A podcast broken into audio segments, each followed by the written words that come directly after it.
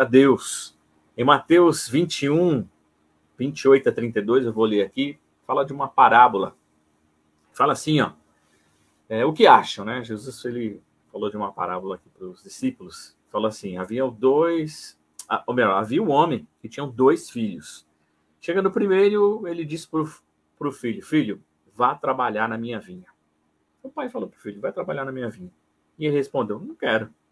Mas depois ele mudou de ideia e foi trabalhar na vinha.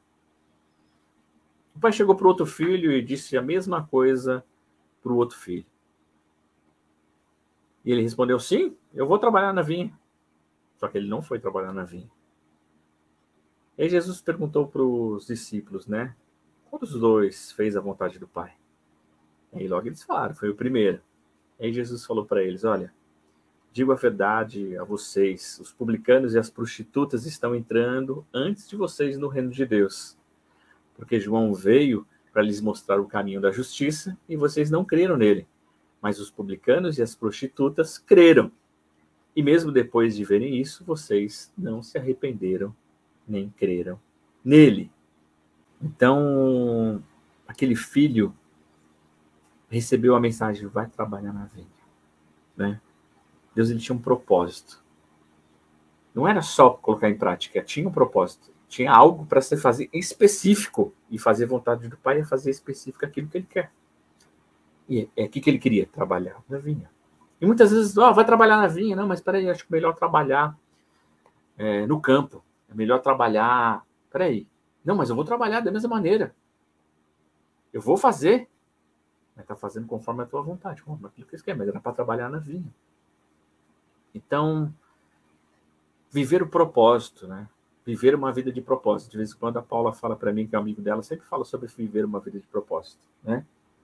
Viver uma vida de propósito é viver conforme aquilo que a vontade de Deus tem para a tua vida. E qual é o propósito dele? O propósito do pai ali é que ele trabalhasse na vinha, não era para trabalhar em outro lugar. Então, seguir o propósito é seguir aquilo que Deus está fazendo. Ah, mas eu estou fazendo, sou um cara bom, sou um cara legal. Poxa, eu não mato, não roubo, não bebo, não fumo.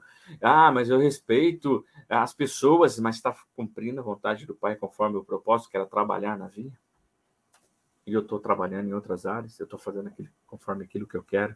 Então o filho se arrependeu, ele não foi tratado como alguém tipo contrariado. Não, você não quer, então você nunca mais vai entrar aqui. Não. Deus aceitou. Quando é arrependimento, mesmo que você tenha negado, mesmo que você tenha feito poucas e boas, como as pessoas falam, mesmo que você tenha tido uma vida totalmente desregrada, quando você se arrepende, você começa a praticar, e aí Deus te abraça e fala, não, beleza. É tipo um filho pródigo, sabe, meu?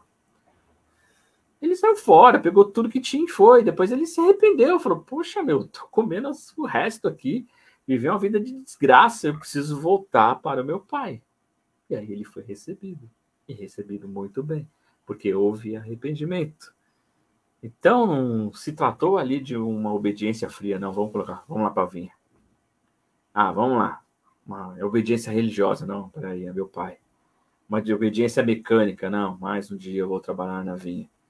Não foi o fruto do medo, pô, se eu não for lá trabalhar na vinha, daí Deus, daí meu pai vai, não vai me dar o pão de cada dia, não vai me dar, né, a mesada. Não foi isso, foi um ato de, pô, cara, eu falei que não, melhor é ir, porque essa é a vontade do meu pai. Então, o verdadeiro arrependimento, ele não é possível sem fé, sem acreditar no valor. Quando ele falou, não, não vou, pai, ele falou, não, meu pai. Sabe a fé, o valor, acreditar em algo? A gente só vai colocar em prática se a gente acreditar. Isso é para tudo da nossa vida. Se eu acreditar na minha família, eu vou colocar em prática. Se eu acreditar no, no trabalho, onde eu estou lá na empresa, eu vou colocar em prática. Se eu acreditar que a sociedade vai ser melhor, eu vou praticar uma sociedade melhor. Se eu esbarrar, eu vou pedir desculpa. Se cair, eu vou pegar. Sabe? São coisas que do dia a dia que a gente precisa melhorar. Então, a vontade do pai é que ele trabalhasse, ele foi lá e eu vou trabalhar. Então, a gente vê a decisão de um que se arrependeu e a decisão de outro que falou, pode contar comigo. Só falou da boca para fora, só para agradar o pai. A gente está querendo agradar o pai com a nossa boca, com as nossas retóricas ou a gente está agradando a Pai colocando em prática aquilo que ele está pedindo. Então, o verdadeiro arrependimento, aquele filho acreditou que ia ser aceito o seu trabalho, mesmo que ele tinha já pisado na bola, mas ele foi fazer. Isso é importante, não adianta falar. A gente fala muito mais do que só falar. Aquilo que a gente faz fala muito mais do que só falar. Então pratica. É a música do fruto sagrado. Então será que a minha obediência é meramente verbal? A minha obediência tem sido praticada? Fica essas questões para a gente terminar essa mensagem. Será que nós somos capazes de receber aquilo que Deus está pedindo e colocar em prática? Ou a gente está falando, beleza. Eu posso estar falando, não quero, não consigo. Eu posso estar esbravejar porque eu não estou entendendo. Mas eu tenho que parar e falar, peraí, é Deus que está pedindo, peraí, Deus, eu vou lá. Deus não vai levar em conta a sua abreviação, se eu não querer e tal, ele vai levar em conta se você vai praticar ou não. Porque não adianta os seus lábios falar tudo bem, o seu coração está agindo de maneira contrária.